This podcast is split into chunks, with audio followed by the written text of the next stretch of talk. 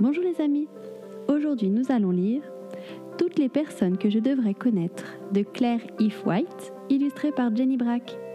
C'est un livre expliquant la vie de personnes comme toi et moi. Allons-y C'est parti pour Frère André. Qu'est-ce que tu aimes faire lorsque tu vas à l'église? Écouter des histoires de la Bible, chanter, revoir tes amis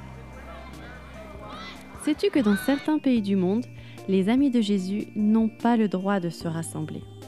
Ils n'ont pas le droit de lire la Bible ou de parler de Jésus aux autres. Frère André s'est rendu compte que la vie était très difficile pour les amis de Jésus qui vivaient dans ces pays. Alors il a décidé de les aider. Ces amis de Jésus avaient surtout besoin de Bible, mais comment les faire entrer dans leur pays? Frère André savait que cela serait difficile et parfois même dangereux, mais il savait aussi que son ami Jésus le protégeait. Frère André a commencé à voyager vers tous les pays où la Bible était interdite.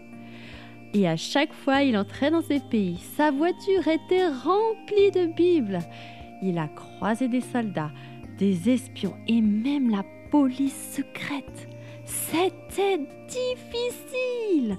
C'était dangereux. Mais à chaque fois, son ami Jésus l'a protégé, lui et ses Bibles. À chaque fois, tous les soldats, espions ou policiers n'ont même pas trouvé les Bibles cachées dans sa voiture.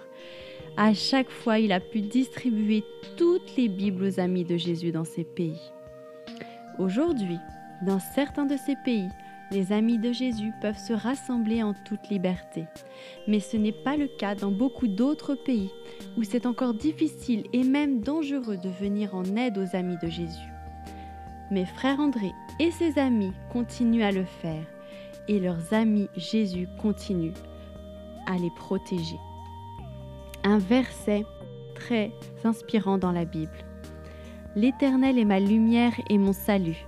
De qui aurais-je peur? L'Éternel est le soutien de ma vie. Qui devrais-je redouter?